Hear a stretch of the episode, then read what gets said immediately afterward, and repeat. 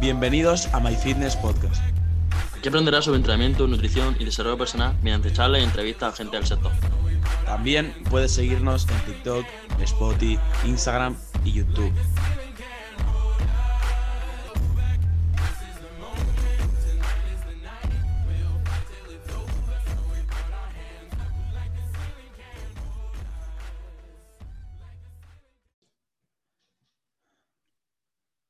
All right.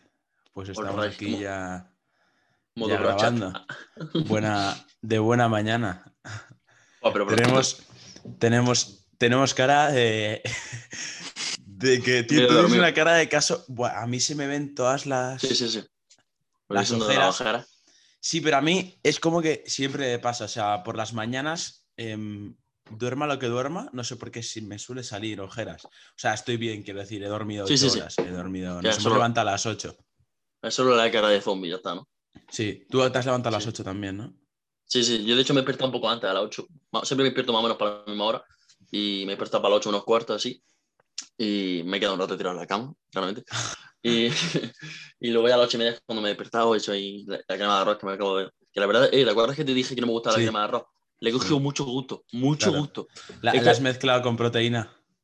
Eh, no, le- o sea, simplemente la crema de arroz y le echo un edulcorante y, tío, me lo como ultra rápido, o sea, no me cuesta nada y ultra bien, vamos, la verdad. Ahí Así está. que, ahí está aquí eh, ya el Gonza. ¿Va Sí. conectando el audio? Ahí está. Sí. Nada. Ahí, escuchas? ahí. Sí, ¿me escucháis bien? Sí, se escucha todo Sí. perfecto. Vale. Lo que pasa es que se la ha parado. eh, la Ahora, ahora creo Vale, que ya bien. estamos. Ok. Ahora sí me escucha bien. Sí. Sí, sí, sí, mejor, mejor. ¿Qué tal, tío? mejor. Bien, tío, aquí estoy. Me acabo de echar el café. O- Joder, ya ¿Eso va solo? ¿Eso es todo solo? ¿Cuál? El café, sí, es, es solo. Sí. O sea, es. Hostia, para adentro, ¿eh? A ver, me suelo meter eh, dos de estos. O sea. La mayoría yo me levanto sobre las seis y media, 6.45, así. Entonces, de la que me levanto me hago uno de estos y después eh, de desayunar, que desayuno ahora y doy el paseo con Bulky, al llegar a casa me meto otro. Y luego para entrenar uno bastante tocho. Oye, O ¿cuánto sea, te metes de cafeína al día? Tampoco mucho, ¿eh? o sea, esto es, eh, es de los de los- del soluble. Ah, tengo ah, vale. tengo de, de los solubles, tengo unos cuantos, tengo uno que es como más cremoso, otro más oscuro y voy cambiándolos. Entonces esto tiene solamente dos cucharadas. O sea, al, Ah, día, vale. al, al día le meteré seis cucharadas. Seis, sí. Son Sí, sí, como- Eso, eso- y cuatro antes de entrenar. sí, Vale, vale. vale. Eh, Gonza, la conexión te da un pelín como a ratos. No sé si. Sí, Sí, vale, no sé espera. a por ver qué será. Pero bueno, de todas maneras, em, eh, Alberto, ¿tú es como, como que cómo le echas edulcorante a la crema de arroz? ¿Qué, qué haces? Porque, nada, edulcorante, que, o sea, lo único que hago es que como, primero, la primera vez que me lo tomé, aparte, no sé si te lo comenté, pero es que le eché, le eché muchísima crema de arroz y muy poca agua, se me quedó ultra denso. Y, o sea, no, me la comí porque no la tenía que comer.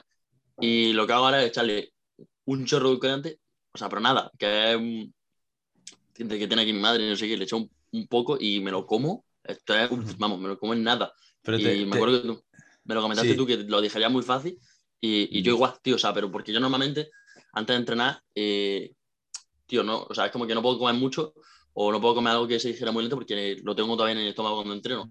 no, sí, y la, sí. la crema de arroz, la crema de arroz, la verdad es que no tengo ningún problema, tío. No, es la- de- Es la, es la polla. Lo que pasa es que le tienes que pillar el truco de cómo a ti te gusta la textura. O sea, se suele decir, por ejemplo, no sé tú, Gonza, cómo lo verás eso, pero se suele decir, en volumen métele más agua porque es como que queda más, como más liquidillo y con... vale, claro. Claro, y que te entra como mejor. Y en Defi métele menos y queda como la textura esa más sólida. Cuando a mí me gusta tomarlo con la textura más sólida, independientemente de la etapa que me encuentre, porque, Sí, a mí o sea, me- sí, me, me gusta mucho más, no sé por qué. O sea, Sí. A mí, o sea, la crema de arroz líquida no me mola nada, me da. Nada. sí, sí. no gusta nada. Y de hecho, o sea, algo que, que hacía yo era calentar, porque ahora no tengo crema de arroz, era, era calentarla al micro o.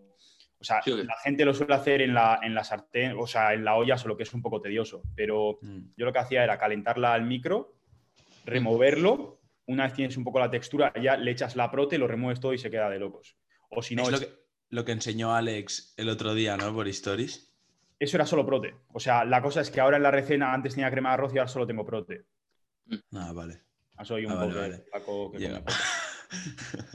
bueno, que luego te preguntaré, pero que em, eso, que yo iba a comentar, que el otro día yo también, yo lo probé, de hecho lo vi en un vídeo de Nick Walker, que un vídeo en el que él enseñaba la comida preentreno y que él eh, calentaba la- lo que es la crema de arroz con la proteína y todas las movidas. Creo que también le echó crema, em, crema cacahuete.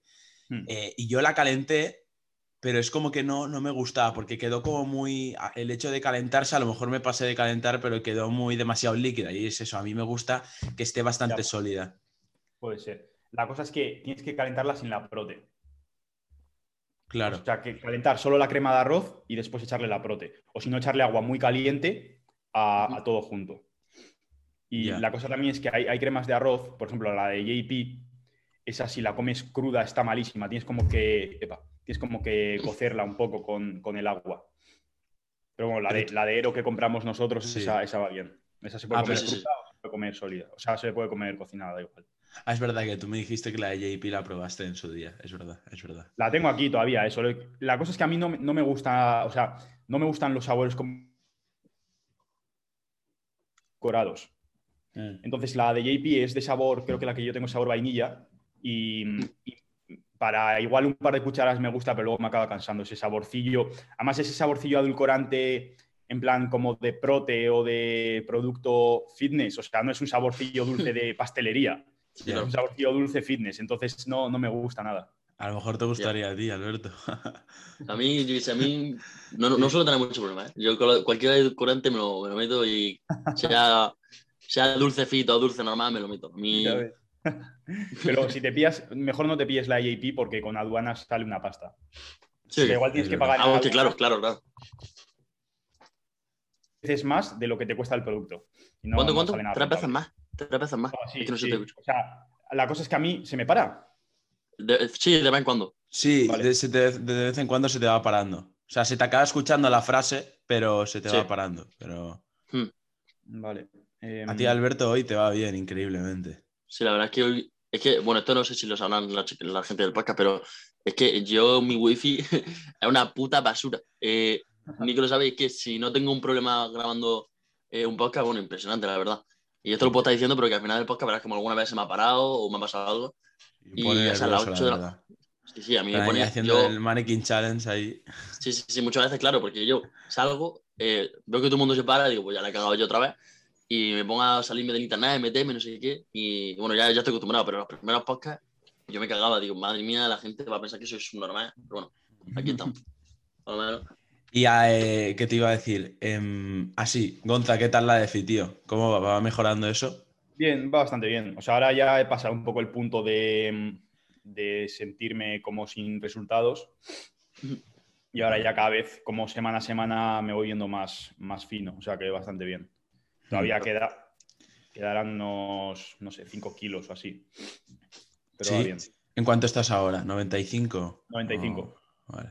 Ayer 95 porque fue después de pierna y hoy 95,3. O sea, la cosa es que mi, mi peso no baja lineal. Pega, pega picos hacia abajo, luego recupera un poco y pega otro pico. Y los picos suelen ir con el día siguiente al día de pierna. O sea, antes del día de pierna, creo que el propio día de pierna, creo que pesé 95,6, algo así.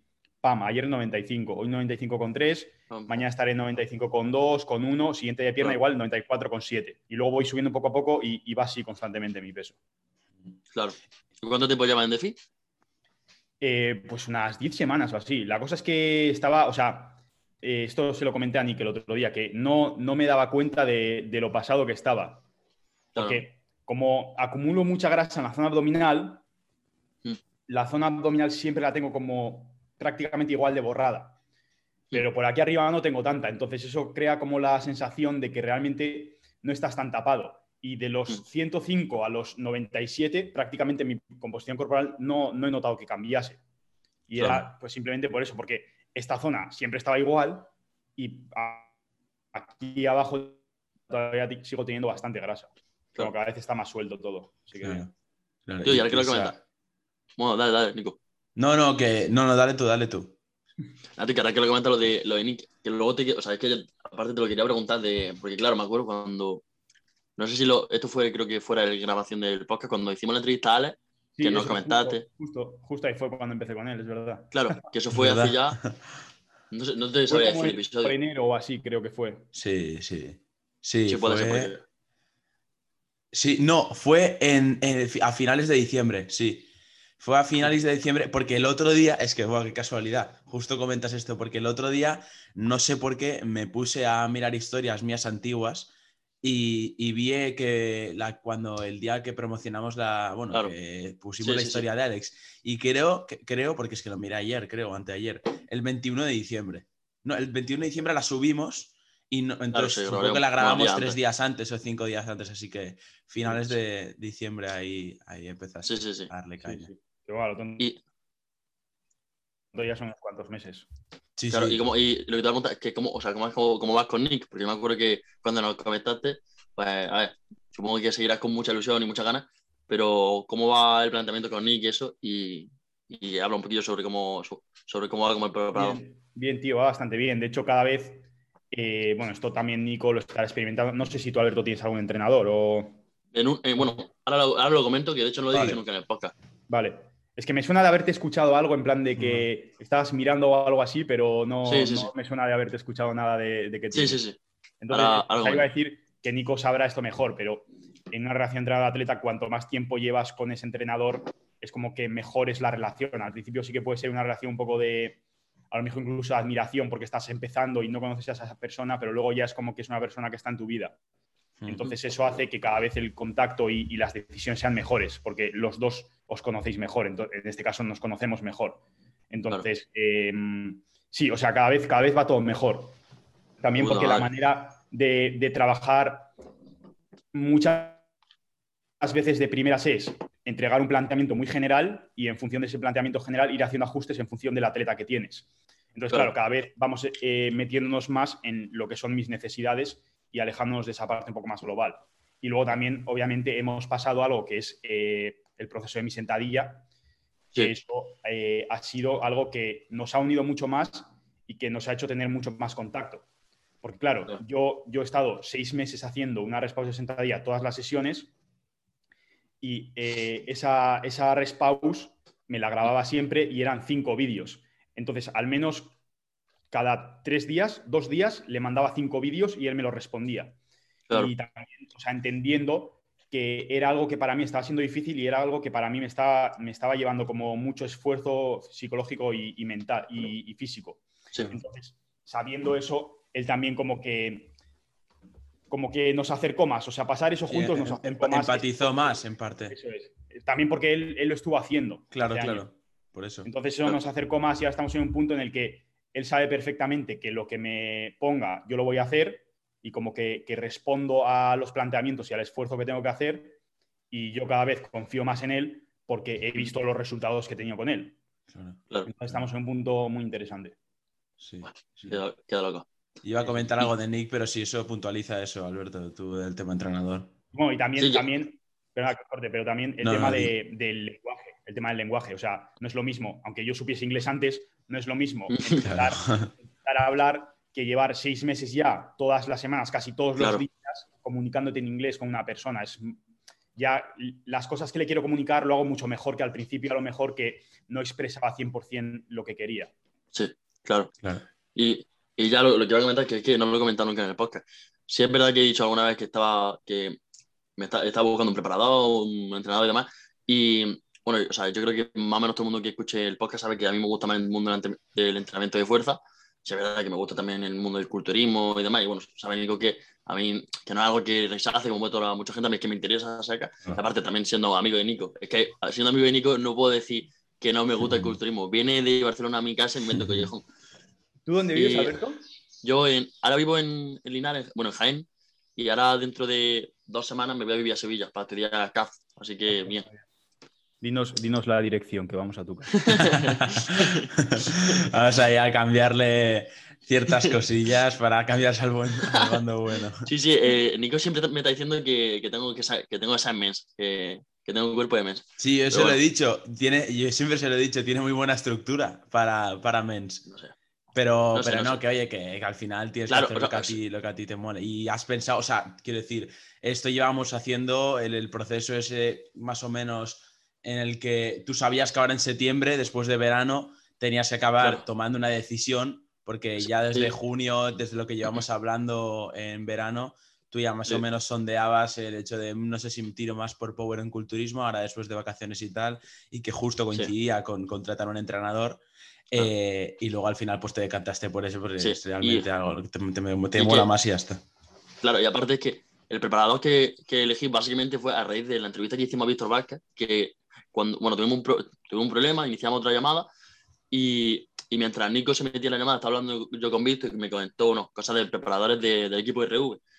Y, y bueno, al fin y al cabo, pues me dijo, mira, aquí hay un tío, no sé qué, me, me comentó un preparador que veía que más o menos iba a ser acorde conmigo y, y me dijo, bueno, se llama Raúl Palma, no sé si lo conoceréis, bueno, Raúl Palma es un preparador de RV también y muy, muy simpático, ya he tenido alguna llamada con él, eh, coincido bastante en la manera de cómo ve el entrenamiento y, y ahí, pues bueno, en septiembre, el 20 de septiembre, que es el día que empiezo la universidad, empiezo ya también a, a entrenar allí en Sevilla, que de hecho voy a un gimnasio que, coño, está de puta madre. Eh, Joder, bueno, flipas. Claro, es, es de- es una locura. O sea, se llama, para quien quiera ir o quien sea de Sevilla, se llama SVQ, SVQ Lab, eh, que básicamente un, un, un gimnasio con materiales calibrados, materiales de powerlifting, vamos, que cualquiera que le guste el entrenamiento de fuerza, una locura, vamos, Sí, sí. una, Vas, una locura. vas a pasar de entrenar de la calle al mejor eso- gimnasio de Sevilla. ¿eh? Voy a pasar de entrenar en, un- en una barra ahí a un, a un gimnasio en el que, o sea, de hecho es que hace no mucho vi un vídeo de Rubén Castro allí entrenando y dije yo, bueno, algún día voy a ir yo a entrenar, me voy a encontrar a Rubén Castro, me va a dar un ataque al corazón y me voy a mi casa, me voy otra vez a mi casa y me va a dar algo.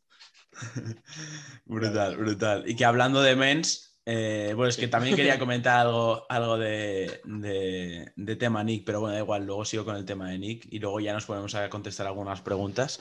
Eh, hablando de mens, eh, ¿qué tal? ¿Cómo va Alex, tío? Que tú que le sigues, tienes seguimiento, sí, de, ¿no? hecho, de hecho, el otro día me entró, o sea, viéndole un poco en la cocina, me entró el, hostia, tú, que todavía faltan ocho semanas. O sea, es en plan Sí, de, sí. Ya, no ya. tenemos que calentar, que todavía quedan ocho semanas y está ya muy, muy seco.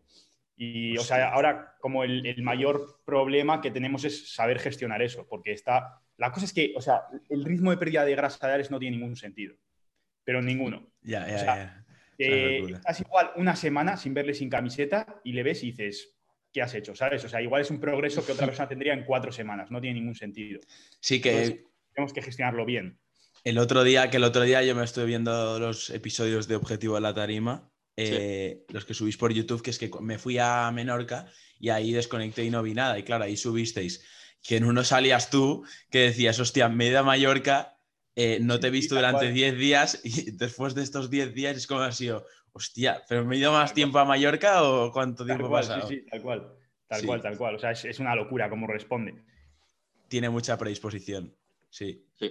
No, sí, sí, yo también Alex me lo viví- O sea, veo- ahora... No, decir, decir.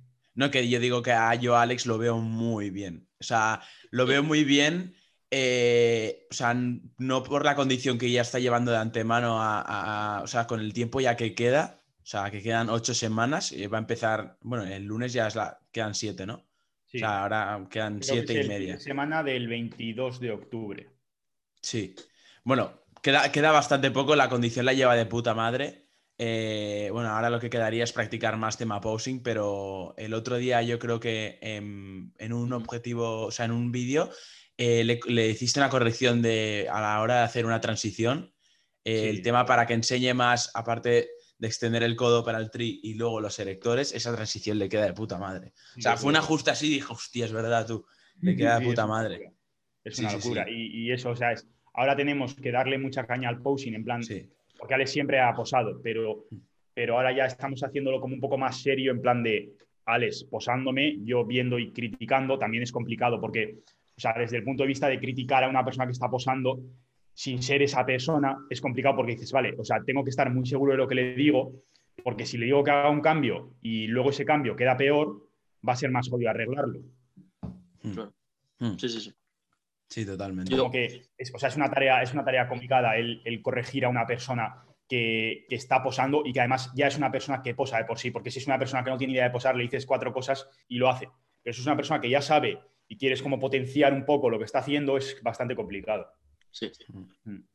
Y aparte, Nico, o sea, es que esto, por ejemplo, el tema del posing, yo, o sea, a mí me gusta el tema del culturismo y demás, pero yo, por ejemplo, no tengo, si tengo una mínima idea de posing, pero eh, mínima, mínima. Y de hecho, muchas veces Nico, bueno, Nico muchas veces haciendo el tonto en llamada, hacemos el, hacemos el mongol antes a lo mejor de grabar un podcast después.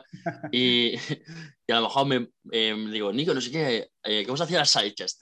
Y yo lo que me pregunto es, pero, o sea, vosotros todo esto supongo lo veréis en vídeos de a lo mejor, o del podcast, del Real Bodybuilding Podcast, que a lo mejor, o por ejemplo, es como a lo mejor, eh, en vez de buscar cómo se hace un Widowmaker, vosotros buscáis a lo mejor cómo se hace un side chest, porque es que yo me quedo, a lo mejor me dice Nico, no, tienes que son, son, detalles que digo yo, pero, bueno, pero esto de dónde sale. Y yo, por ejemplo, antes, cuando no me interesa tanto el culturismo, como cualquier persona supongo que pensaba que solo es tener masa muscular, y ahora es como que desde tener un pelín más de visión de decir, coño, que el culturismo no solo está fuerte, sino también el saber enseñarte bien y saber ocultar tus puntos débiles. Porque si, por ejemplo, tienes una cintura pequeñita, pues tienes que potenciar que, bueno, os lo veis a vosotros, ¿no? Pero... Claro, no. Sí, pero fíjate, o sea, eh, eh, Terence Raffin, por ejemplo, eh, la, el año pasado quedó segundo y tú lo comparas, eh, la línea Classic que salió, lo comparas con otros y a priori tú dices, este no queda top 3 ni de coña. Y lo que hace que te sepas presentar bien y que, y que, y que sepas, pues eso al final lo que es posar, que es eh, esconder tus puntos débiles y mostrar, acentuar más lo claro, que vienen siendo tus puntos fuerte. fuertes. Pero es eso, yo el tema posing, yo también me interesé a principios de este año eh, y al final yo creo, ahora tú comentas, Gonza, pero yo creo que es tú practicarlo eh, y aparte, sobre todo, sobre todo, sobre todo, es ver a otros que lo hagan, claro. eh, ver a otros posar y que, y que, bueno, y que si ves, por ejemplo, yo qué sé, vídeos de X atleta que te guste mucho cómo posan y él haciendo rectificaciones de eh, este es un error que se comete en el side chest de, por ejemplo, el tema hams, eh, tema de los isquios urales, eh, no apretarlos con la otra pierna, tal, no sé qué. O sea, estas cosillas, estas correcciones y, y al final ya digo, ver posar a, a, gente top, a gente que te mole, yo creo que eso es bastante clave. Se te queda, es como que se te interioriza de tanto verlo, sí. creas o no, se te va quedando. Sí, o sea, es ver a gente que pose bien y después posar tú para ir probando las cosas que te quedan bien. Hmm. Claro. Sí. O sea, ir Claro, probando, claro, la cosa es que de espaldas es mucho más jodido, pero de frente o de lado, ir probando cosas y, y ir como variando cosas muy pequeñas de las poses para que cada vez que vaya un poco mejor. Sí, eso es. Claro. Eso es, eso es. ¿Ibas a comentar algo, Alberto? Sí, perdón, es que se me, se me, había, me había saltado una alarma en, en los cascos de que tenía poca batería. Justo lo que iba a decir. Que ahora, por ejemplo, eh, Alex, bueno, muchísima gente está a punto de competir. Y vosotros como, o sea, que sé que os gusta muchísimo más, muchísimo más que a mí el tema de, del bodybuilding y del culturismo. O sea, como por ejemplo, ahora, quieres preguntar, eh, bueno, cualquier persona que, que conozcamos de renombre va a competir dentro de nada. O sea, ¿cuántas ganas podéis tener de, por ejemplo, el Olimpia? Por ejemplo, tú, Nico y yo sí lo hablamos y me dijimos, que- bueno, tú me dijiste que tenías muchísimas ganas. ¿Cómo, cómo lo esperáis? Sí. Di tú, Gonza. A ver, yo tengo bastantes ganas, pero a mí, o sea, lo que más me motiva ahora es la competi de Ale, sin duda. Claro, claro. Obviamente. No solo por la, por la competi, sino como por el, por el plan en general. La competi es el Mallorca. sábado, nosotros vamos el martes. Claro, Mallorca hemos pillado una casa bastante guapa. eh, viene Jota, que es nuestro editor, y nos va a estar grabando ahí también. Eh, viene algún amigo de Alex, viene mi novia, vamos a estar todos ahí en la casa. O sea, va a ser como muy piña y muy a, a lo que tenemos que estar.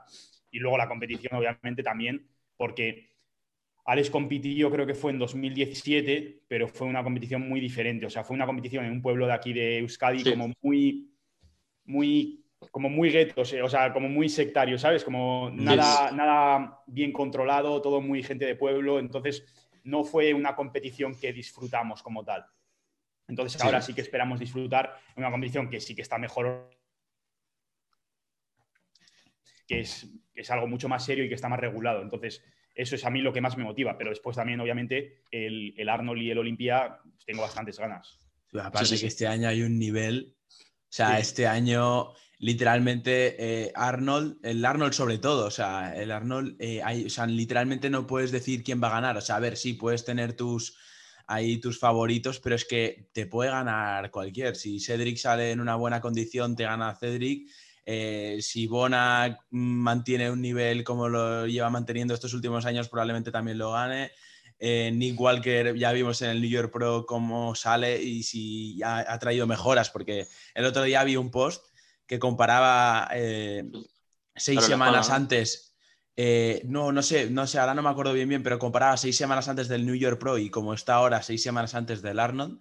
Y es Sí, que ha sí, mejorado el tío, y es que en el New York Pro salió de puta madre, o sea, y ahora ha mejorado, o sea, a saber lo que hace Nick Walker. Yo soy Team Nick, Wal- Nick Walker, o sea, yo eh, si tengo que apostar por alguien, a mí me mola Nick, o sea. A mí me mola un poco más Ian que, que Nick. Ian, sí. Sí, pero, pero, sin- Pero como físico o como persona, en plan. Eh, te diría que como físico, como persona los dos me molan bastante, porque Nick es como un tío muy pancho y Ian es como más, más movido, pero sí, los dos Sí. me molan bastante. Pero Sí. como físico un poco más Ian. O sea, me parece un poco más estético. Sí, eso sí, eso sí puede ser. Pero a Nick lo veo como muy completo. O sea, a Ian lo veo porque, por ejemplo, hay ciertas cosas que puede llegar a fallar. Y sobre todo, a mí lo que no me, no- no me mola. ¿El qué? Los gemelos de Ian. Sí, gemelos, los pecs un poco también. Pero, y luego también la pose, eh, cuando posa el, el- el- la doble de bíceps de espalda, pone como los codos muy para, muy como metidos para adentro. No sé, no Mm. me acaba de molar eh, cómo lo hace, Mm. pero bueno, que al final él tendrá sus razones, que es bastante inteligente para. Claro, claro. si A mí de, de. Ian lo que me gusta es que, que es un tío inteligente. No, O sea, sí, no es sí. típico, típico bodybuilder. con- a ver, esto es un poco. es- o sea, está un poco mal decirlo, pero por ejemplo, rollo Phil Heath y así, o, o este, ¿cómo se llama? Eh, Rolly, no, no, Rolly no. eh, un, joder. Eh, Dexter Jackson. sí. O sea, su entrenamiento es como lo contrario a un entrenamiento que te inspira o te motiva, solo que es un pavo que genéticamente es, es una locura. Claro. Sí. Entonces, a, a mí eso, a mí eso no es como, vale, estéticamente tienes un cuerpo muy bonito, pero a mí eso no me transmite nada. Claro. En cambio, un tío como puede ser Ian, por ejemplo, que sabe bien lo que está haciendo, que, que o sea, lo hace todo con razón, que tiene un planteamiento inteligente detrás y que encima su cuerpo es una locura, a mí me motiva mucho más. Sí, sí, sí. No, no, sí. Bueno, a ver, Nick entrena de puta madre, igual. Sí, O sea, sí, Nick, sí, sí, sí, sí. Nick es una locura. Sí, sí, tú es que Nico tiene un. O sea, ulti- en la última llamada que hemos hecho, Nick Walker está en todo. O sea, se menciona como Sí, mismo sí. en todas las llamadas. No, a mí, a mí. Nick. Sí, sí, es que me, me- me- flipa mucho. O sea, en plan, me parece que literalmente es de, de la línea ahora mismo del Arnold y del Olimpia eh, el que mejor estilo de vida lleva. Mm, Bueno, y Ian también, ¿eh? pero Nick me parece que es como el, el- el ejemplo de bodybuilding top, o sea, de bodybuilder top. O sea, una persona que es muy calmado, que al final la actitud del hecho de estar calmado de- te ayuda más a gestionar el estrés y un tío de que hace todo para que eh, el hecho de la recuperación y que tu entrenamiento sea más eficiente y al final tú poder, mm, pues eso, a la hora de competir sacar una mejor condición y en, pues en off-season tener más masa muscular. O sea, en general, el comportamiento de Nick y luego cómo entrena, aparte del entrenador que tiene de los mejores del mundo, Matt Jansen, em, pues que me parece muy top. Por eso mismo, ¿eh? Pero que luego que ya en a mí también me flipa mucho. O sea, me parece un tío muy inteligente y que sabe en todo momento lo que hace. Sí, sí, también. Fatu, y ahora, ahora que dice lo, de- ahora que dice lo de la recuperación, que, que, o sea, es que no, no se lo llega a preguntar tampoco a Ale. Y mira que se lo quería preguntar. Lo- o sea, al parecer ahora se ha comprado como un. Es verdad, El Aura, ese. el, el Aura Rings o algo así, Que- sí. Supongo, o sea, que menciona un poco que es tema para recuperación o para. Como para medir mejor el descanso o algo así, ¿no? O sea, realmente es un anillo que te mide muchos parámetros vitales. Entonces, sobre todo se lo ha comprado para el tema del sueño. Porque Claro. te, mide, te mide el tiempo que estás despierto, fase REM, fase no REM. eh, Ah, si vale, tienes, vale. por ejemplo, si durante la noche te despiertas, te lo mide, las horas de sueño profundo, horas de sueño ligero. Luego también, obviamente, Claro. te cuenta tema pasos y todo eso. Y, y en función de los parámetros que te ha medido, te hace una valoración de lo listo que estás. Lo llaman readiness. Entonces, tú cuando Sí. te levantas, miras la aplicación y pone readiness 80 sobre 100, por ejemplo. Que a ver, Sí. realmente no cambia mucho porque si te pone 60 o o 40 sobre 100 vas a estar haciendo lo mismo que si te pondría 100 porque tu día Claro. no va a cambiar, pero sí que sabes que, por ejemplo, si encarrilas una semana entera con 40 sobre 100, pues que algo va un poco mal. Claro, algo más. Entonces es, es como, es como algo que, que ayuda a, a monitorizar todo un poco más de una forma más objetiva. A mí, yo el verano pasado estuve pensando, estuve pensando en pillármelo y al final no me lo pillé y no sé si, si después me lo cogeré porque la verdad que, o sea, viendo a Alex, es, o sea, es, una, es un muy buen producto. Es un buen Mm. Sí. Mm. Sí, ¿cuánto, ¿cuánto cuesta? eh, creo que son 350 o algo así. Hostia. Claro. Sí, pero es muy top, Sí, sí, sí. claro.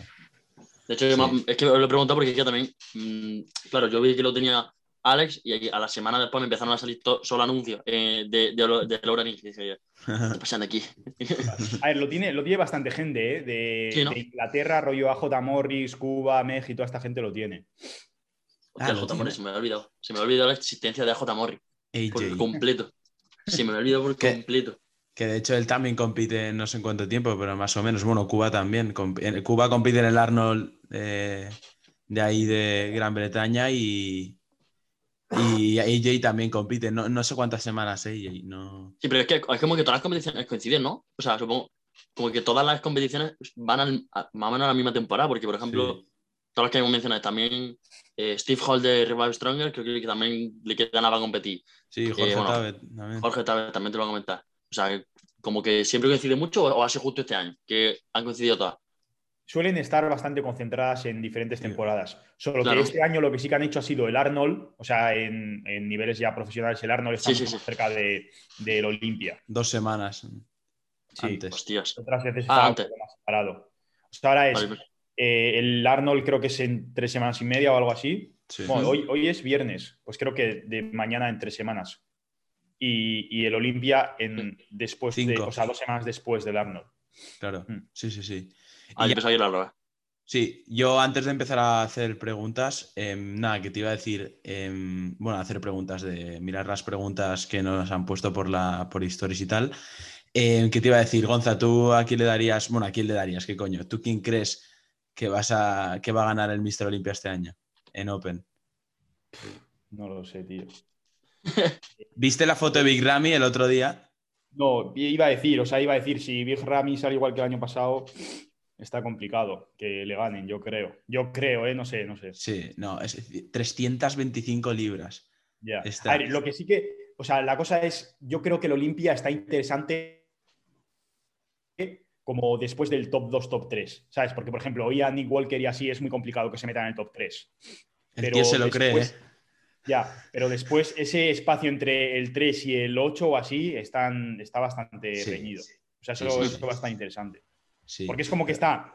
eh, o sea, hay gente que si sale bien está muy por encima, en plan, como en otro nivel diferente, pero después hay mucha gente que está haciendo también las cosas muy bien, que si esta gente no sale tan bien, casi que están igualados, pero que Mm. entre todos estos están muy, muy igualados, entonces está muy interesante. Sí, pues yo inclu- incluso que creo que hasta el top 2 va a estar, o sea, es que no tiene por qué ganar Big Ramy y que luego le siga eh, Hadi o le siga eh, Brandon. No, no, o sea, no tiene, bueno, no lo sé, es que a ver, depende. Brandon se ve que ha mejorado mucho tema piernas, que es lo que le fallaba, pero, pero bueno, a Yo- saber, a yo saber. veo complicado que, que esos tres salgan del top 3. Ya, Salen bien, porque es como que Bueno, tienen. Phil- o sea, les veo con un nivel un poco por encima de, de los demás.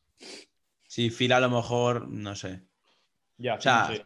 Yo no, no, o sea, top 1 no, pero a lo mejor se cuela a top 3. Es que el año, el año pasado quedó tercero, claro, y se fue Hadi que quedó cuarto. Que hubo ahí movidas, que la peña se enfadó bastante. Sí, bueno, se enfadó. Sí. Hubo controversia.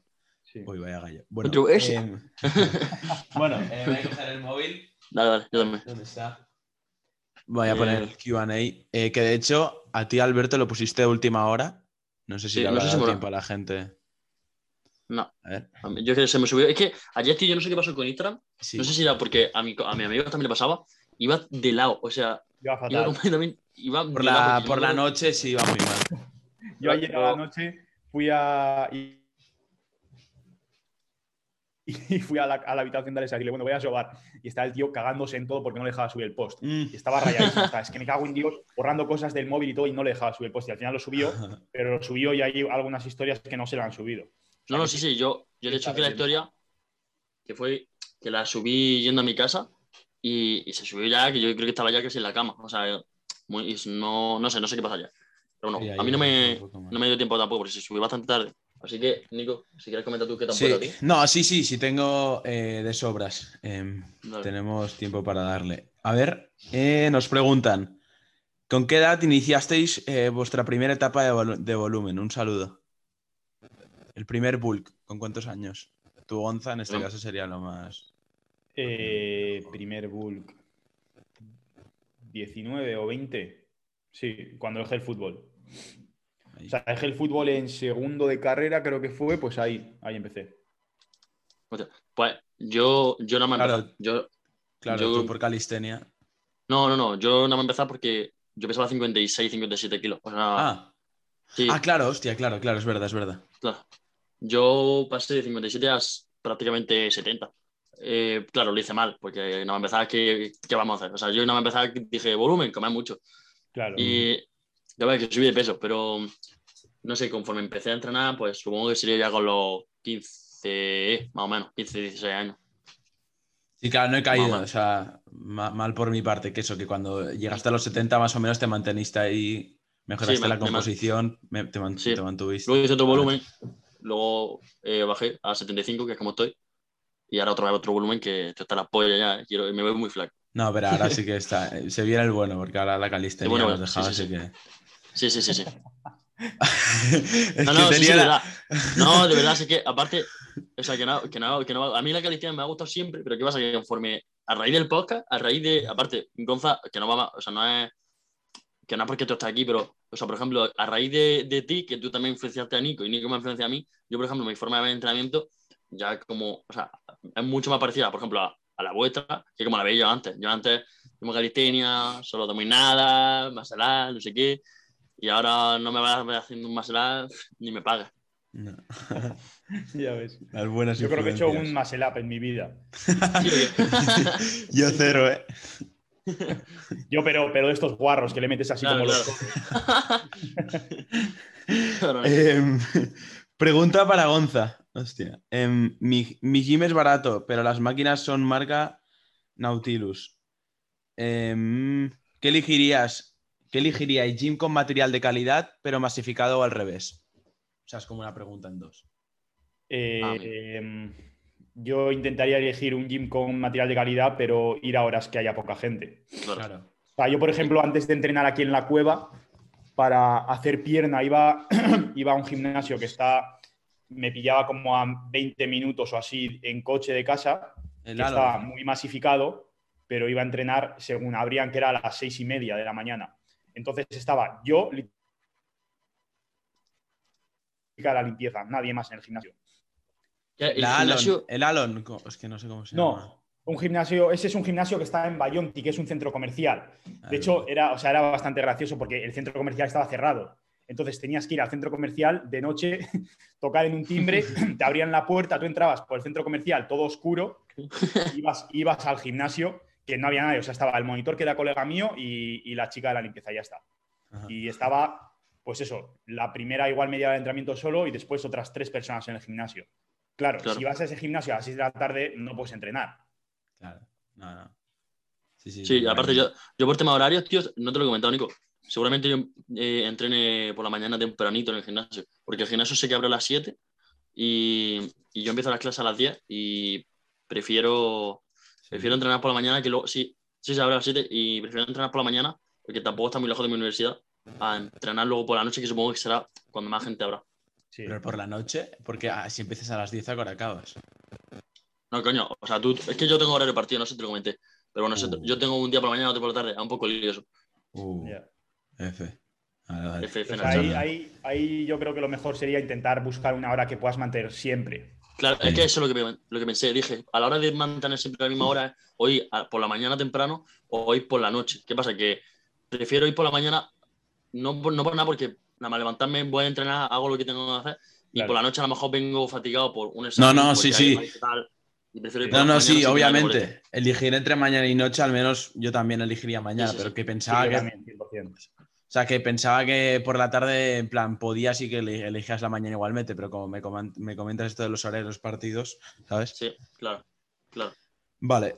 eh, Mira, aparte esta, nos hace una pregunta Juan eh, Gonza. Qué bueno. es, es un crack. Em, ¿Qué facultades Juan, considera Juan, Gonza? además, Alberto, Alberto Juan es de Sevilla. Es, Ah, un sí, es atleta, es un atleta del equipo que es de Sevilla. Sí, entre- entrena también, bueno, supongo que será bodybuilding, ¿no? Ahí... sí, sí, pero entrena entrena en en el McFit, ¿no? Sí. Sí, entrena en McFit. Está, Ah, está, está, está cerca de- del gimnasio al que vi yo, el McFit, creo. Sí. Sí, juraría que sí, luego lo tengo que mirar. Sí. El tío está fuerte de cojones. eh. Sí, sí, está bastante fuerte. Joder. Guau. Em, ¿Qué facultades considera Gonza más importantes en un atleta? Ojo, buena pregunta. Oh, yeah. Juan de Juan.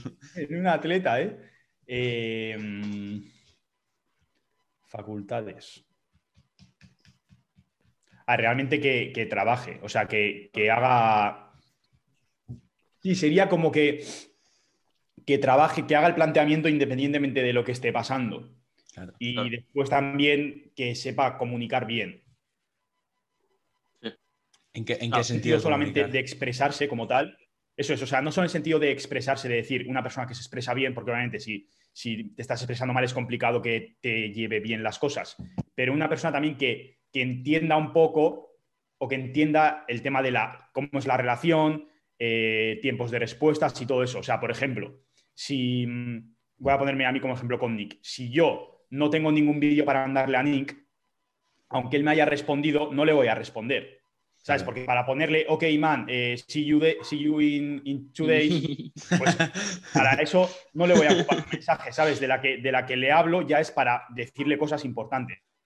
Sí, sí, apa- aparte esto se aprende. eh, yo que no sé, también. que no haya. No, perdón por interrumpirte eso, que, que, eso también se aprende con el tiempo. O sea, yo contigo, Gonza, en, en mi caso, Claro. eso al final lo acabas viendo. O sea, es como algo intuitivo que tú acabas diciendo, hostia, eh, si de, de verdad voy a enviarle algo, le voy a decir algo y que sea algo importante. O sea, porque hay otras no sé cuántas personas detrás que también le están mandando mensajes y no voy a hacer aquí el panoli yo para decirle buenos días. O sea, buenos días es un... lo he exagerado, pero quiero decir... Buenos días, o Gonza. sea, pero que esto lo, lo he ido... ¿Qué tal el tiempo por Bilbao? Tal? No, o sea, si, si te digo algo, te digo algo de verdad importante, pero ya te digo, esto es algo que yo creo que he mejorado, pero se hace con el tiempo un poquito... Sí, o sea, sería como entender, entender la, la naturaleza de esa relación. O sea, que obviamente somos dos personas que, que en última instancia podemos ser amigos, pero que antes de amigos somos entrenador-atleta. Y que Claro. la parte de amigos nunca va por encima de entrenador-atleta. O sea, estaría primero la parte de dos personas, después entrenador-atleta y después amigos. Pero no, ese, ese orden no cambia. El Claro, claro. Claro. Ah. problema está cuando ese orden cambia y, y, pues no sé, o sea, empiezan a entrar cosas que no son de entrenamiento y que no es eh, la labor de un entrenador dar solución Claro. a esas cosas. Obviamente, hay, hay aspectos que sí que está bien que, que el entrenador sepa. Si Mm. estás pasando por un mal momento o por un muy Sí. buen momento o lo que sea, está bien que el entrenador lo sepa. Pero no puedes esperar que el entrenador te dé respuesta a eso y mucho menos em, tienes que tener claro también que, que el entrenador es una persona y que si tú tienes, o sea, tú imagínate, por ejemplo, que tú, Alberto, en este caso, que vas a empezar ahora con el chico este que nos Claro. comenta. Imagínate que por lo que sea, de repente tienes seis meses malísimos de tu vida y le empiezas a contar todas tus pegas a tu entrenador. Y le empiezas a Es un contar. y le psicólogo, es un entrenador. pero, o sea, pero imagínate, ahora no solo eso, que ese entrenador lleva a 30 personas y 10 personas hacen eso. Tío, Claro. tú coger y ponerte a, a responder a tus atletas y tener a 10 personas que te, que te están contando sus penas es súper cansado, pero muy, muy cansado. Porque Claro. a nada que empatices un poco, te acaba claro. comiendo mucho la energía. Entonces, es intentar un poco también ver al entrenador como una persona y decir, voy a, a comunicarme con él para las cosas que realmente tienen que ver con el entrenamiento y que realmente van a hacer progresar. Y luego, claro, que si por ejemplo, luego, como tú dices, que en el caso de que a lo mejor llega a un punto de confianza con ese atleta tuyo, que luego puede ser incluso tu amigo, pues saber diferenciarlo. Es decir, ahora mismo estoy hablando, te estoy hablando como tu preparador y cuando ya comentarme cosas como tu amigo, pues estamos en otro momento. Pero ahora, por ejemplo, hablamos como eh, entrenador-atleta y saber diferenciarlo bien. Claro. Eso es, Claro. eso es. Sí, Sí. sí, sí, Ah, 100%. Y que, por ejemplo, o sea, también es una relación de amistad, pero no es una relación de amistad como puedes tener con, con un colega Claro. tuyo toda la vida. Claro, no es una claro. relación- relación de amistad que, que le vas a decir, oye, ¿qué tal, qué tal con la novia, tío? ¿Sabes? O sea, si, si por ejemplo. Claro, más bien de cordialidad. Sí, Eso es. yo. O sea, si por ejemplo, imagínate que lo has dejado con tu novia y estás pasando una etapa jodida, le dices, oye, tío, pues estoy un poco jodido porque lo he dejado con mi novia, ha sido una ruptura un poco difícil y ahora pues estoy recuperándome. Pues, pues Claro. ánimo y yo qué sé, si puedo ayudarte en algo, te ayudo, pero, pero ya Sí. está. No es, no es una relación como puedes tener con tu amigo de toda la vida, ni mucho menos. Sí, 100%. Sí, sí, sí. Sí, sí. Claro. Nos preguntan también cómo trazar un plan a largo plazo sin que el atleta se salga de lo establecido. Bueno, al final yo creo que no sería tanto el plan como tal, sino sería la mentalidad del atleta. O sea, que esto al final es algo parecido, o sea, eh, o sea tú lo dejas muy claro esto, Gonzalo, igual que Alex, con bueno, vuestra manera de ver el entrenamiento, vuestra metodología, que al final es a largo plazo y que la gente tenga en cuenta que sí, que obviamente eh, si sigues lo que hay sobre el papel, eh, vas a tener resultados cada, a, los meses y tal, pero es lo que comentamos tú y yo, Gonza, en el último episodio que grabamos juntos, que al final, eh, en mi caso y sobre todo a mí que me coges con una persona con 17 años recién cumplidos en su día, justo hace un año más o menos, sabiendo lo que me queda por delante, pues voy a trazar un plan a largo plazo y voy a aprovechar para eh, estos, estos primeros eh, meses, incluso este año entero, para sentar una buena base y que a partir de ahí ya, eh, pues obviamente se sigan asentando las bases, pero que, ya haya, pues que ya haya, ¿cómo decirlo? Como algo sólido. Quiero decir que, que, en este caso el entrenamiento, que ya eh, ciertos patrones compuestos haya progresado bastante en ellos y que ya eh, la ejecución la haya mejorado eh, notablemente. Entonces, esto lo comentamos con José, que aparte. O sea, esto lo comentamos justo en el, en el, primer episodio de esta temporada con Joseca. Que, que al fin y al cabo, que, que, por ejemplo, el planteamiento que, eh, si me equivoco, Gonza, de lo que, pensé, que, que haría sería básicamente un entrenamiento más ejercicios multiarticulares compuestos para aprender a moverse bien. Porque, claro, una persona principiante, y bueno, principiante, Nico y yo seguimos siendo principiantes al fin y al cabo, pero no más bien principiante, sino como muchas veces tú, Nico, novato, que no has tocado una pesa prácticamente en tu vida. Claro, no eh, novato, sino a moverse. Claro, claro. Sino sería, o sea, es básicamente clave el aprender a moverse para luego saber hacer una sentadilla, también ser capaz de hacer una prensa, una jaca, un, cualquier otro ejercicio que luego, al ser más sencillo, tenga más, más transferencia a la hora de que sabes cómo mover tus articulaciones de una manera más eficiente. Sí. Sí, y luego también, o sea, algo que hay que tener claro es que muchas veces se malinterpreta el mensaje de trabajar por largo plazo y, se piensa que eso hace que en el corto plazo no tengas resultados. Ah, y claro. Más o menos es así. O sea, que tú tengas un, un, objetivo por él eh, no es incompatible con tener resultados en el corto plazo. De hecho, en muchos de los casos, en la mayoría de los casos, bueno, eso, que acaba de haber un error. O sea, en mi pantalla, mi pantalla ha hecho pum, se ha petado y nada, que me acabo de volver a meter. Y vamos a continuar. Ha sido un imprevisto, pero bueno, es lo que hay. Mm. Problemas del directo. Y no sé si, creo que estabas hablando tú, Gonza, no sé si tenías que decir algo. O ya pasamos. hablando, la verdad. O sea, yo creo que ya habíamos cerrado bastante el tema. Sí, sí, yo únicamente era decir lo que he dicho, que al final eh, la pregunta está de cómo trazar un plan a largo plazo sin que el atleta se salga de lo establecido. Al final, el hecho de que el atleta no se salga de lo establecido, sí que es importante, eh, obviamente, em, que el entrenador sepa comunicar, sepa transmitir bien eh, el objetivo, la orientación que tiene ese propio plan y, mentalizar al atleta como tal, pero al final eso eh, muchas veces es como que decimos, el entrenador tal, bueno, es que aquí lo más importante es el atleta, porque el atleta tiene que saber ejecutar, como ha dicho antes Gonza, independientemente de la situación, cómo se encuentre en el día a día, lo, que, lo que pone en el, papel, lo que pone en la programación, y, es eso, al final ejecutar, ejecutar y ejecutar. Y, eso... Sí, dale, dale. No, que, que, claro, que esto te voy a preguntar yo a ti, Gonza. O sea, tema, tú por ejemplo, que si has tenido muchísimo más atletas, no sé si te ha llegado a pasar eh, lo que estamos comentando, que a lo mejor tú trazas un plan y luego las personas pues o no lo sigan o lo sigan aparte o simplemente no tengan el nivel de compromiso que tú esperas. Y, es una pregunta. Y eso... a, ver, al principio todo era así, prácticamente. Claro, ¿no? O sea, la cosa es, ahora, estamos 2021, pues llevo, creo que son tres años, ya, tres casi cuatro, lleva atletas. Entonces, claro, eh, cuando empiezas, ahora no, ahora sí que somos mucho más selectivos con la gente que entra al equipo, pero al principio es como que coges un poco lo que te viene. Y que puede venir, em, pues yo que sé, una persona que le mandas el entrenamiento, le preguntas qué tal ha ido y te dice, eh, bien, al final he hecho press banca plano, luego inclinado, luego declinado y luego unos cruces y luego no sé qué más. Y tú, vale, puta madre, vamos bien. y, es eso, solo que cada vez como que cuanto más tiempo llevas, te, puedes permitir ser mucho más selectivo con la gente que quieres que, entre contigo. Y también no solo eso, sino que la gente que solicita estar trabajando contigo, te conoce mucho más y sabe, Claro. sabe, sabe a lo que va. O sea, justo ayer, por ejemplo, entraron dos personas nuevas al equipo y, y todas las dos personas de primeras me dijeron, pues mínimo eh, empezamos con un semestral o con, una- o con un anual, porque para estar dos o tres meses no quiero. Entonces eso Claro. es como que ya dicta y dice bastante de que el atleta realmente quiere trabajar y que está bastante, bastante en consonancia con nuestra, en consonancia con, Sí. con nuestra filosofía de entrenamiento. Claro, claro. Sí, 100%. Ah, Sí, sí. Eso, eso es bien importante. Em, vale. Cuatro más. Contestamos a cuatro más. Eh, high bar o low bar en sentadilla. Vale, si eso, Alberto, Vale, dale tu de- caña a esto. Y luego ya es que-. Es que eso ya es más. High bar o low bar depende, por ejemplo, si tú estás. la- el uso de una high bar, o que básicamente es la barra alta, o una low bar, que es una barra baja, eh, depende mucho de tu persona. Por ejemplo, una high bar tiende a ser más dominante rodilla, una low bar más dominante cadera. Además, una, una low bar, por norma general, eh, te va a permitir mover más kilos, cosa que, por ejemplo, eh, normalmente en, en la- en el powerlifting en el entrenamiento de fuerza se suele trabajar de lo general a lo específico, ¿no?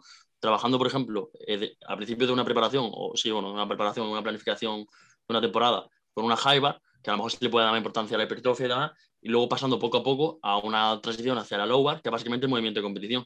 Por ejemplo, eres principiante, como por ejemplo, básicamente lo que soy yo o Nico, bueno, Nico no va para power, pero por ejemplo, yo, yo voy, dando, voy dándole high bar, por ejemplo, lo estuve comentando, justo lo comenté esto con mi preparador hace, un, hace unos días que hice una llamada con él, y tanto convencional como sumo, yo le dije, bueno, ¿qué vamos a hacer? ¿Convencional, sumo, no sé qué? Y yo ya sabía que me iba a decir, vas a hacer convencional, claramente. Y yo le dije, sí, sí, por mí de loco. Aparte, es como trabajar lo que estábamos diciendo antes, trabajar la base. No me sirve de nada especializarme ahora mismo, ponerme eh, una rodillera XXS, ponerme una muñequera, ponerme un cinturón ultra petado, hacer una low bar, tirar hook grip con straps, no sé qué. Si dentro de dos años voy a estar ya quemado. Así que si eres muy principiante, yo te recomendaría que le hagas high bar, high bar. Si eres muy... Si te estás preparando para una competición, una low bar. Bueno, bueno, Esto esto, en- ya puede esto en power. Esto en power. Claro, es power. Ya Claro. tema, tema bodybuilding, yo diría Sí, que, que comente- si comente una high bar. Pero bueno, Sí, no, o sea, realmente-. Eh, o sea, lo ha respondido de puta madre porque para, mí- para mí la low bar, más allá del powerlifting, no Claro. tiene sitio. No O sea, cabida. tiene una sentadilla high bar. Además, la manera en la que a mí me gusta hacer y ver la sentadilla no es una high bar pura como tal de alterófilo, de la barra justo debajo del cuello y hacer Claro, la claro. O sea, es una high bar, o sea, mejor dicho, no es una low bar, pero tampoco es una high bar como tal. Es como Sí, sí. algo un poco más híbrido que se acerca mucho más patrón, eso es, a tu patrón natural de sentadilla. Porque en un, o sea, la cosa es, en los movimientos hay que tener cuidado también con ser demasiado específicos en el sentido de los movimientos son de, son de una manera y si intentamos sobre aislar un músculo dentro de un movimiento, seguramente estemos haciendo que otras estructuras sufran un daño. Claro. Por ejemplo, si tú siempre estás intentando hacer una sentadilla con los talones elevados, con la rodilla muy hacia adelante, vale, sobre el papel, de puta madre, porque eh, hay mayor razonamiento sobre la rodilla, seguramente tenga que solventar más demandas, pero eso en la práctica es muy diferente, porque puede causar eh, pues problemas, por ejemplo, en la rotación interna de cadera, puede causar eh, descompensaciones musculares, puede causar bastantes cosas que van muy en contra de lo que sería la sostenibilidad y el estar tiempo entrenando. Entonces, em, o sea, para responder a la pregunta, low bar solamente la haría en personas que compiten en low bar Claro, claro. y, y en personas que no, pues simplemente utilizar un, un- no una high bar pura como tal, poner la barra un poco más baja y dejar que la cadera sí que esté un poco más flexionada para que el movimiento sea más natural. De hecho, y algo cuando también yo interesante- primero vi tus... Dale, dale. No, dime, dime, dime. No, que yo cuando primero, cuando vi, empezaba a estudiar de sentadilla, al principio pensaba que iba a hacer low bar, tío, porque eh, la veía y decía, hostia, no, no- yo pensaba que hacía una high bar pura, pero como tú comentas, no, no llega a ser ni high bar ni low bar, sino más bien un- sí, un- algo intermedio. Sí, claro, también es cierto que, que mi, mi estructura no me permite hacer una high bar pura como tal. Entonces, Sí. mi sentadilla, para, para hacer movimiento, por ejemplo, tendríamos como dos, vi- dos, más que dos vías, dos factores, la estructura y la función. Entonces, mi estructura es bastante mala y lo que he hecho ha sido mejorar mi función para que me permita hacer el movimiento. Entonces, mi sentadilla es muy dependiente de mi función. Y eso hace que yo, por muy buena función que tenga, nunca pueda hacer una sentadilla de alterófilo chino, porque, porque mi estructura Claro, no lo claro. permite. Pero sí que puedo hacer una sentadilla muy buena con el torso un poco más inclinado y la cadera un poco más flexionada. Entonces, eso no, no es el, el típico de, o sea, la típica frase de em, la sentadilla es cuestión de palancas y tienes que adaptar los ejercicios a cada persona. No es así, pero sí que es cierto que en función de tu estructura, tu movimiento se va a ver de una manera o se va a ver de otra. Yo en la vida voy a hacer la sentadilla como Lucia Jun, aunque mi función sea la mejor del mundo, es imposible. Pero sí que voy a hacer una sentadilla muy, muy buena. De hecho, esto lo comenté con mi hermano ayer, tío, porque no sé no te lo llegué a comentar, Nico. Ayer, bueno, tú hayas comentado, Nico, que tuviste un muy buen entrenamiento. Pues yo no. y se lo comenté a mi hermano porque aparte mi hermano está empezando a entrenar, le saco bañillo y, y él me comentó que justo lo que tú estás diciendo, Gonza, tío, que él quería hacer una sentadilla muy vertical, no sé qué, y dije, a ver, tío, me dijo, es que puedo poner, lo que tú estás comentando, de ponerme eh, un, un, apoyo en los talones y estar como elevado. Y dije, tío, a ver, yo lo que quiero es que haga una sentadilla con 50 años y no tengas que estar con un talón elevado. Y, y, mi hermano tiene una, palanca, como tú decías, una estructura que no es muy favorable. Tiene una pierna muy larga, un torso pequeño. Por lo tanto, yo se lo comenté y dije, mira, tu sentadilla no va a ser como el caso de un compañero nuestro. Dije, pero puede ser una sentadilla totalmente válida. Dije, y no son, no son ni sentadillas buenas ni malas, sino que simplemente pues, tú tienes que mejorar cómo haces tu sentadilla y ya está. Y no centrarte en quiero hacerlo como un chino, que es lo que tú dices, ¿no? eso es, eso es. Y, o sea, en tu hermano, sin, o sea, obviamente sin saber nada de cómo es él, pero yo me centraría mucho en mejorar la función de su cadera. Porque la cosa es que la cadera es una estructura, porque muchas veces también se dice, claro, tienes una mala sentadilla, es porque te falta dorsiflexión, trabaja la... Claro. Pero la cosa es que el tobillo es una articulación muy dependiente de la estructura. Entonces, la mejora que podemos tener en cuanto a función del tobillo como tal es muy limitada. Igual, es, igual te potencia un 5 o 10% la sentadilla. En cambio, la, la cadera como tal es una estructura que es muy dependiente de la función. Y eso mm. hace que tú tengas mucho margen de progresión, que tú ahora mismo igual tu función de cadera está en un 4 y la puedas llevar a un 8, a un 9, a un 10. Y eso haga que tu sentadilla mejore muchísimo. O sea, mi sentadilla es una sentadilla conseguida a base de, de mejora de la función de la cadera. Principalmente de la rotación interna, que es eh, uno de los puntos que, más suele fallar. Entonces, eso, dale, dale importancia a la, a, la, rotación, sobre todo la rotación interna de cadera, es, es muy, muy, muy clave para la sentadilla. Luego pongo este trozo del podcast, se lo digo, toma ya, aquí lo llevo. vale, y iba a decir algo más, pero se me ha olvidado. Ah, sí, eh, que también para, ayudar un poco a la gente que quiera transicionar, por ejemplo, una barra alta a una barra baja, muchas veces se hace, pam, de barra alta a barra baja. Sí, sí. Y algo, algo interesante puede ser, en ese, o sea, entre medias de esa progresión, meter un peso muerto con trap bar, con, ah, hostia. con una ligera elevación, o sea, trap bar, imagínate, eso es, la barra hexagonal, lo malo que tiene es que tiene las asas arriba. Sí. Entonces eso hace que el ROM sea muy limitado. Entonces tú, le das la vuelta a la barra y así la coges de más abajo. Sería como una especie de ah, barra hexagonal, sería como una barra hexagonal con déficit. Eh, claro, sí, sí. Este movimiento es un, es un movimiento perfectamente intermedio entre la high bar y la low bar y te permite hacer esa transición de una manera mucho más natural que sería simplemente hacer pam, de high bar a low bar, que es como un poco más agresivo y no tan progresivo. Luego, aparte, también se puede jugar con la frecuencia, de que a lo mejor, aparte, la low bar suele generar muchas molestias. Ahí, a nivel, yo por suerte no, cuando la probé y la he estado probando no he tenido apenas molestias, pero suele generar molestias en muñecas, también en hombros, por movilidad. Y, el, si, por ejemplo, no tienes apenas eh, a priori, eh, problemas de movilidad, y, pero sí que te duele o tienes molestias, Em, lo que puedes hacer es pues, jugar con las frecuencias. A lo mejor tú haces frecuencia 2 de sentadilla, haces una low bar cada dos semanas, o una low bar semana sí, semana no. Y así te va, y vas haciendo una especie de progresión. Y trabajar la rotación externa de hombro también para poder llegar a esa posición. Claro, con circunstancias de hombro y esas cosas. Eso es. Poco, poco a decir, tengo yo. Em, ya está todo cubierto, así que pasamos a la siguiente pregunta. Eh, ¿Por qué no haces banca? Claro, me lo preguntan a mí esto. Esto mejor que conteste Gonza. Eh, es interesante, ¿eh? Es interesante, o sea, el planteamiento del por qué no lo hago y el por qué a lo mejor en un futuro sí, y ejercicios que a lo mejor estoy haciendo a día de hoy que me van a llegar a una transición hacia ese ejercicio o no. Entonces, esto coméntalo, Gonza, puede estar guay. Ah, realmente la banca eh, no es un ejercicio que sea superior a un empuje inclinado, por ejemplo. Ya. Entonces, no, simplemente considero que es superior un empuje inclinado con barra. Entonces no, veo el sentido a meter un ejercicio que sería un poco inferior, sobre todo para, eso, para el desarrollo del pectoral. Sí que es un movimiento interesante para, personas que tengan como objetivos un poco más abstractos en el sentido de, por ejemplo, mi padre pues va a hacer banca porque es como no está tan, especifica, tan especializado en ganar masa muscular y simplemente quiere mantenerse saludable, entonces pues está bien. Pero para gente que esté más especializada, de hecho, de mis atletas, solamente Xavi está haciendo banca. El otro día le dije. Los demás, nadie tiene banca. Y simplemente es por eso, porque me gusta más la, banca inclinada. También porque la posición del hombro es de una mayor rotación externa. Entonces, eso seguramente en el medio largo plazo sea un poco más positivo para el hombro. sí, o sea, en general me parece un ejercicio un poco superior. Hmm. Hmm. No, sí, sí, sí. Aparte que el otro día que Xavi puso las historias y tal, dije, hostia, ¿cómo es que estás haciendo banca, tío? ¿Qué ha pasado? ¿Pero qué es? que Xavi, ¿por, por, qué, ¿por qué motivo fue lo de...? Simplemente, o sea, es un poco como también por, por meter, eh, o sea, como por mejorar en ese movimiento, porque lleva ya, creo que es año y medio con la banca inclinada. Hostia, es verdad. Por, por, o sea, dentro de... A ver, ¿cómo lo explico para que quede claro y no se malinterprete? La cosa es, la variación de los ejercicios sí que es un factor que puede ser positivo, pero dentro de, dentro de unos parámetros y dentro también de, unos, em, como de unos movimientos laterales en el mismo nivel de ejercicio.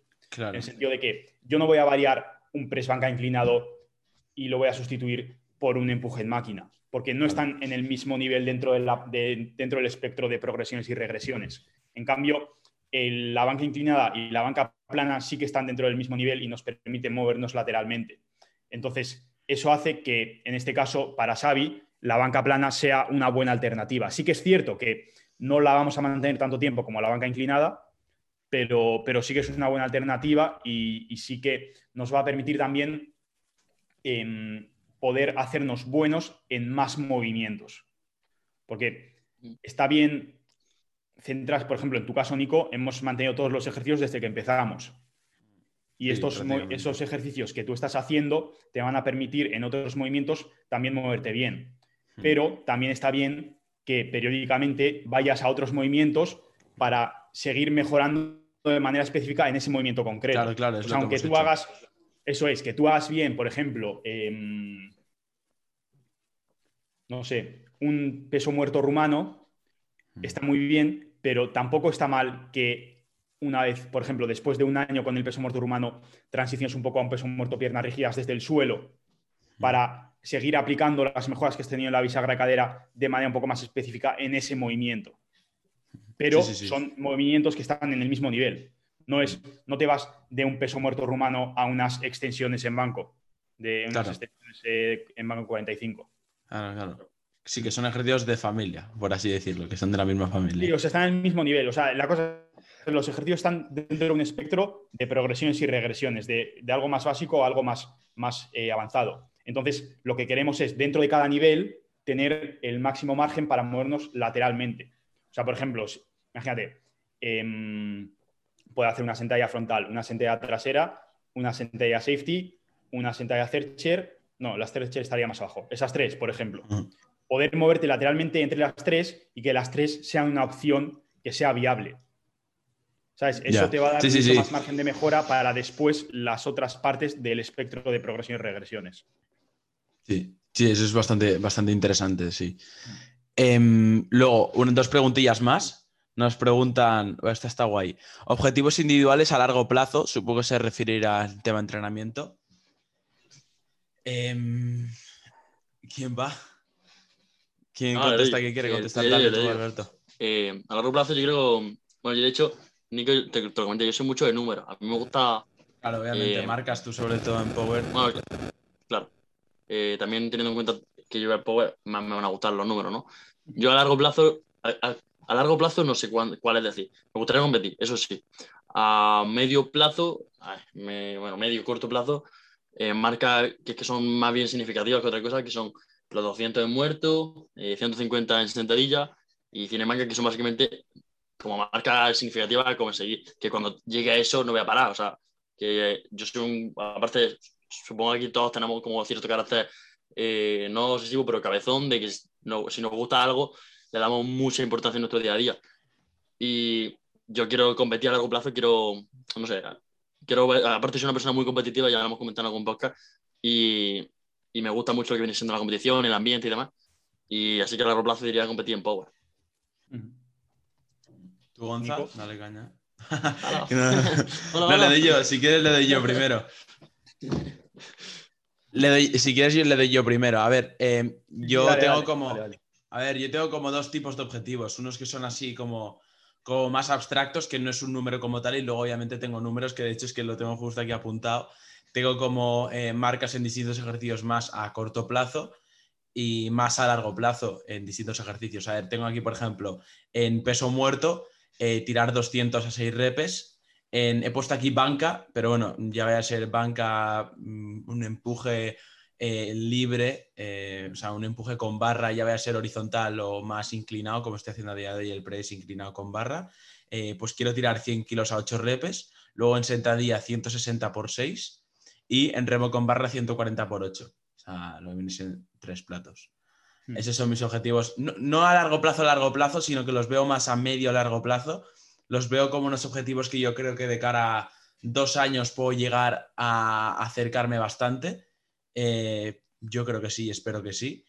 Entonces no es largo plazo de cinco años, sino que es medio largo plazo dos añitos. Y luego lo que he comentado, el otro tipo objetivo, pues eh, sería eh, esto, pues esto sí que ya sería más largo plazo, cinco años, pues ser una persona que realmente cuando me vean entrenar, que, que, que sepa una persona que dices, hostia, este tío eh, se mueve muy bien y aparte está moviendo pesos que tú dices, hostia, de puta madre. O sea, este tío está fuerte y aparte no, no está tirando me alimento. Eh, en peso muerto 250 kilos como los puede tirar cualquiera, sino que los mueve a- con cierta calidad, que los está moviendo, los está ejecutando muy bien. Entonces eso sería un poco. Y luego ya tema competir eh, es algo que me molaría, pero, pero aún no tengo algo claro. O sea, lo dejo ahí, me molaría hacerlo, pero no, no sabría decir en cuánto tiempo, pero aún queda. Para, para ello. Yo si me subo a una tarima, me subo bien. No, o sea, quiero decir, siempre lo he comentado por aquí. No me voy a subir ahora en tarima. Si me subo, que realmente tenga cierto nivel de masa muscular y cierto tamaño para realmente ser competitivo. Sí, no sé, sí. Gonzalo, tú aquí comenta un poco. A ver, yo en eso estoy de acuerdo contigo. Y para mí, en este año, o sea, de aquí a menos de un año, voy a tener em, el peso muerto, piernas rígidas de 5 platos, o sea, series con, series con 220 de 6 repes, 8 repes. Voy a tener también eh, remo de 180 a 8 o 10 repes también y sentadilla también de 180 a 8 o 10 repes.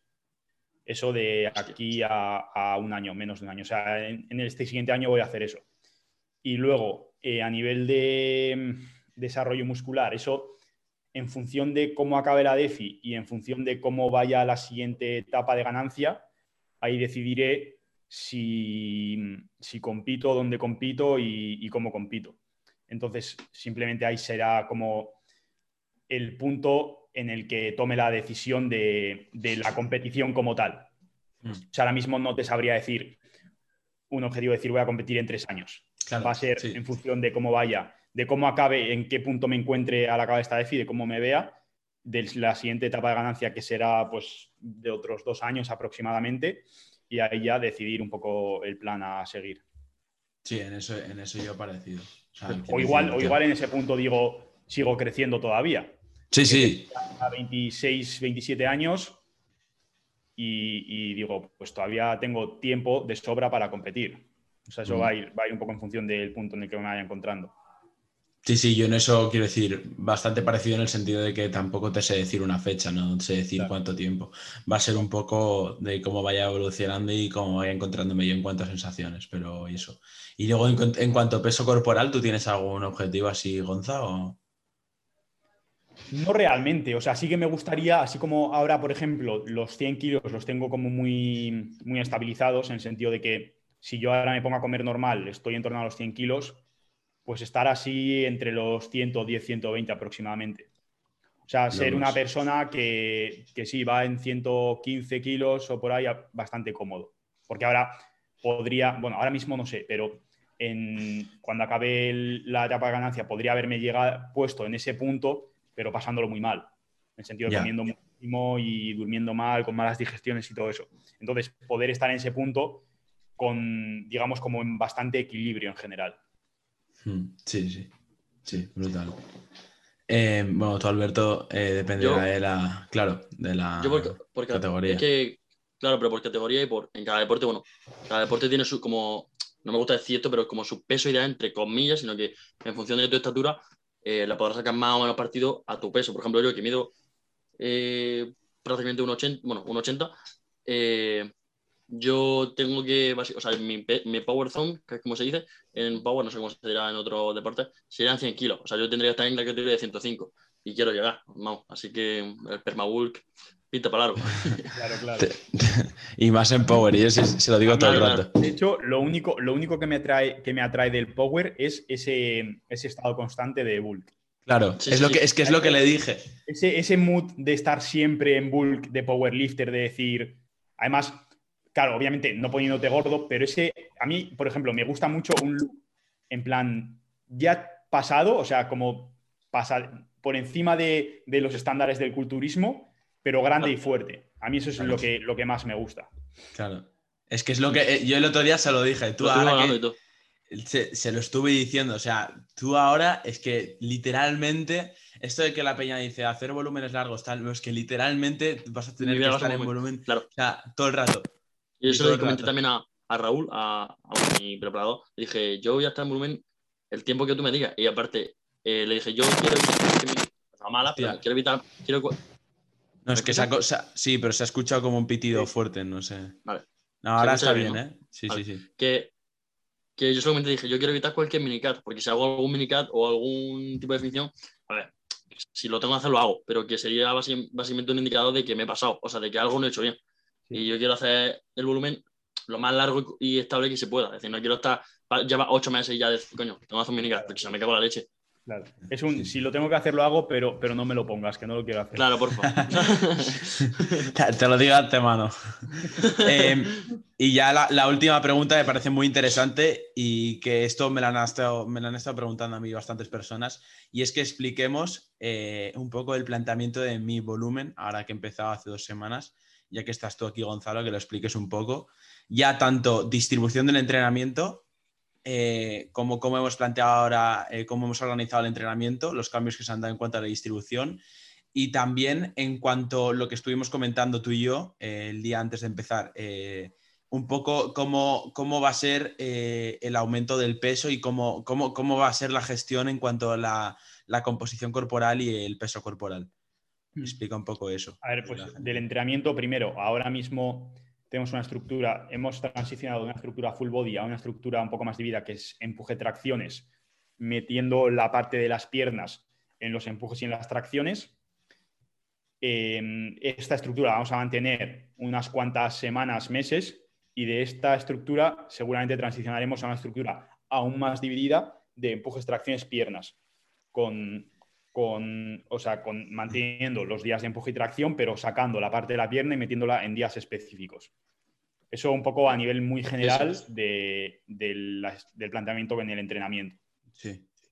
Después, en cuanto a la nutrición, em, lo, que bueno, lo que estamos haciendo es estar en un superávit calórico, pero no va a ser un superávit lineal en el que el peso vaya siempre subiendo, sino que va a ser como una especie, o sea, sería como un poco parecido a cómo podrían ser los bloques de entrenamiento con etapas de progresión y etapas de, descanso, pues sería un poco parecido, en el sentido de vamos a tener etapas de subida de peso relativamente agresivas, em, encarriladas de etapas con mantenimiento del peso. Entonces serían etapas en, los que, en las que vamos subiendo las calorías y vamos subiendo de peso a un ritmo bastante elevado Después bajamos un poco las calorías, nos estabilizamos en ese peso, dejamos que todas las adaptaciones y todo el progreso que hemos hecho en el entrenamiento se vaya estableciendo y se vaya sentando de manera real. Y de ahí, una vez tenemos eso, volvemos hacia arriba otra vez. Y sería, o sea, el objetivo es repetir ese ciclo las máximas veces posibles antes de tener que, limpiar o antes de que el porcentaje graso se nos vaya por encima de lo que queremos. Pero también es importante tener en cuenta que en el contexto, o sea, la situación que tú tienes ahora, Nico, es una situación en la cual realmente el límite de porcentaje graso no es algo que nos importe tanto.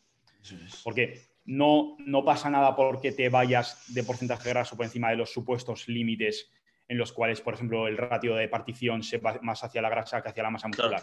Porque eh, la edad que tienes, y bueno, que tengo y que tienes tú, Alberto, también, o sea, la edad que tenemos los tres, no es una edad lo suficientemente avanzada ni en cuanto a edad de años, ni en cuanto a edad de, de experiencia en el entrenamiento, como para estar preocupándonos en exceso por esa parte. Sí que nos vamos a preocupar por temas como podrían ser la digestión, eh, el apetito, la energía durante el día, el, progreso en entrenamiento, todas estas, o sea, estos parámetros van a ser mucho más importantes y, van a influenciar mucho más en la toma de decisiones que el porcentaje graso como tal. Entonces, esos parámetros van a ser los que van a dictar cuántos ciclos de esos vamos a, vamos a ir haciendo. Que esta es un poco la respuesta a una pregunta que me solían hacer muchos y que la tienen aquí contestada. Entonces, nada. Eh... Cuando te la pregunten, este cacho lo cortas, lo subes eh. lo pega. Y cuando te lo pregunten, mandas el link directamente. Sí, sí, eh. sí, sí, voy a hacer eso, eh, porque no, porque me lo preguntan bastante. entonces, nada, dejamos por aquí el episodio de hoy. Ha molado bastante, al margen del imprevisto ese que ha habido. Así que nada, mil gracias, Gonza, por estar aquí. Me lo he pasado muy bien. Espero que hayas estado a gusto y también hayas pasado un buen rato. Y nada, Alberto, despedimos por aquí el episodio de hoy. Así que un saludo. Chao, chao. Nos vemos. Adiós.